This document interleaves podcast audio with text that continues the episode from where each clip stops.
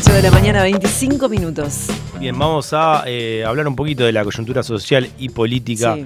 eh, económica también de, de la Argentina. No todo es mundial, aunque así lo No. parece en este Mm. momento. Eh, vamos a establecer contacto con el diputado Leo. No, no. Ah, con- sí, va- vamos con Leo Grosso. ¿Sí? Pensé que íbamos con la columna de No, El no. diputado Leo Grosso eh, del Frente de Todos y eh, el Movimiento Evita. Leo, ¿cómo va? Buenos días. Lautaro te saluda. Buen día, Lautaro, ¿cómo estás? ¿Cómo están todos por ahí? Bien. Bien. No todo es mundial, Leo, pero No. antes que nada quiero preguntarte cómo estás transitando eh, este mundial.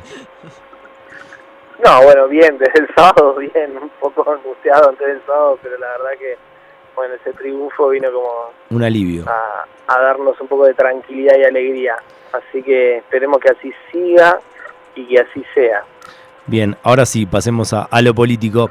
Eh, ¿Qué expectativas tenés eh, en relación con lo que va a pasar eh, en la Cámara con los proyectos que hay por la ley de humedales?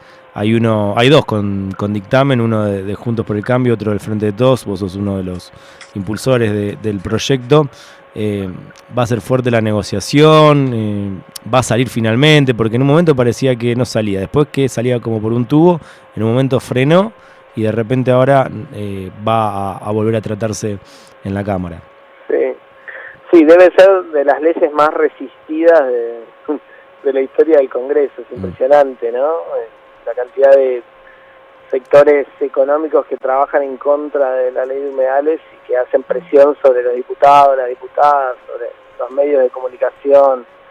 Nada, se instaló la idea de que la, la ley de humedales es una ley que prohíbe la producción, que es una mentira, instalada adrede para dilatar la discusión pero además eh, eh, lo que hace es eh, eh, lograr el objetivo, que es lo más eh, terrible, que es que sigamos estos 10 años desde que se está discutiendo la ley de humedales sin una ley que proteja los humedales. Mientras tanto, los van destruyendo uno tras uno y, y bueno, y lamentablemente tenemos esa deuda. Nosotros trabajamos para que antes de fin de año podamos eh, darle media sanción, trabajamos siempre con el objetivo de lograr la ley de humedales.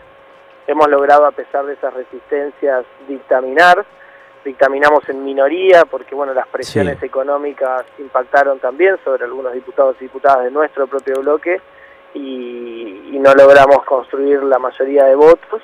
Eh, y Juntos por el Cambio, en una idea de un como sí, o greenwashing, como le dicen por ahí, eh, unificó a todos sus diputados después de 21 reemplazos en las comisiones eh, en un dictamen de mayoría, que es un dictamen que es eh, muy malo, ¿no? Un dictamen que no protege a los humedales, que establece que, por ejemplo, el Ministerio de Agricultura debería ser eh, quien controle la aplicación de la ley en las zonas donde se hace agricultura, que es una especie de eh, poner al zorro a cuidar el gallinero, ¿no? Eh, las leyes ambientales tienen que estar eh, coordinadas y llevadas adelante por el Ministerio de Ambiente, que es quien hace de contralor de todo el resto de los sectores. Pero bueno, estamos trabajando de todas maneras porque los dos bloques más importantes de esta Cámara se expidieron y tienen dictámenes. Entonces, por lo tanto, si esa es la voluntad pública y manifiesta de los diputados y las diputadas, queremos que se debatan al recinto y que de una vez y por todas demos una discusión de cara a la sociedad, que me parece que esa va a ser la manera de saltear todas las trampas que hasta acá vienen planteando algunos sectores. Y teniendo en cuenta que hay más consenso con el proyecto Junto por el Cambio, ¿vos sos optimista en relación a que se pueda imponer eh, la mayoría de los ejes centrales del proyecto del Frente de Todos? No, nosotros venimos trabajando los acuerdos en el espacio nuestro y con otros bloques. El proyecto que nosotros impulsamos es el proyecto consensuado, es el que bancan las organizaciones y no juntó eh, más firmas que el otro en la comisión. Mm. Nosotros creemos que en el recinto lo podemos debatir y podemos avanzar en que sea aprobado eh, el proyecto que nosotros venimos impulsando o las modificaciones que hagan del otro proyecto, uno muy parecido al que nosotros venimos impulsando. ¿Por qué? Porque, te insisto, yo creo que Juntos por el Cambio hizo un como sí y la realidad es que después en el recinto no va a tener ni la mitad de las firmas que tiene en, en el dictamen. ¿no? Bien, Leo, eh, quería preguntarte, estaba repasando portales y hay muchos que hablan de la reunión que hubo en el Senado con, con Cristina, estuviste vos presente, estuvo Eh, por supuesto, lo que más trascendió fue lo de Pérsico. Vos tenés como una relación, un vínculo bastante cercano con, varios referentes del kirchnerismo. ¿Y mm, cuáles son las conclusiones de, ese encuentro en el Senado?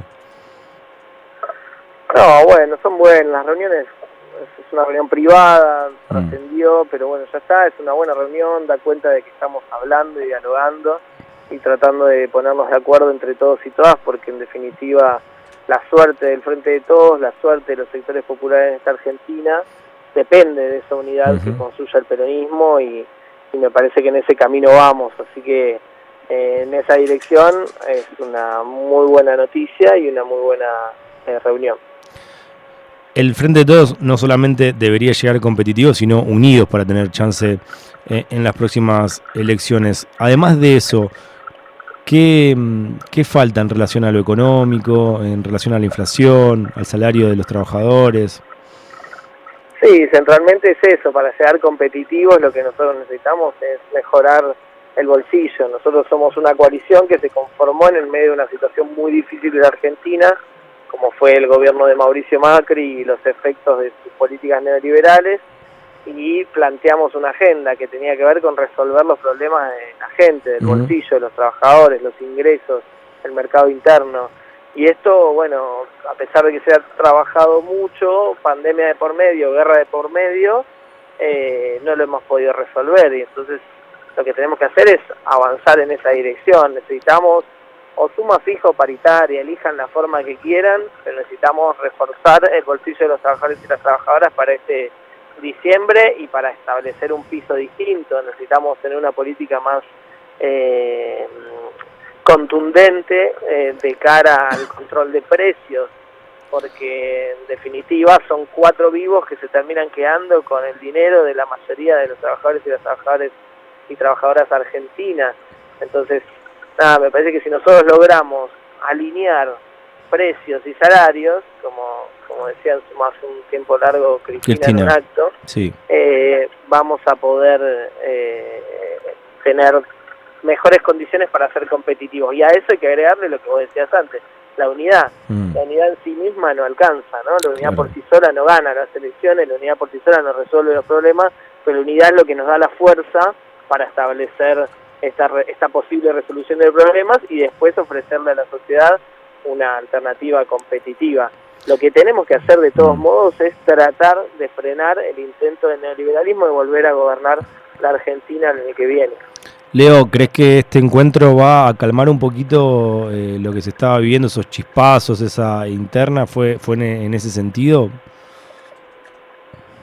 Yo no tengo dudas, o sea, mm. el encuentro este es parte de un diálogo que, que, viene de antes y que va a continuar y que tiene que ver con la responsabilidad que asumimos todos los sectores del frente de todos de dialogar para, para encontrar soluciones y llevarle respuestas a nuestro pueblo, ¿no? Así que mm. no tengo dudas que va en esa dirección. Muchas gracias por atendernos, Leo. Gracias a usted. Abrazo grande. Leo Grosso, diputado nacional por la provincia de Buenos Aires, vecino de San Martín. Así está em, definido él en Twitter.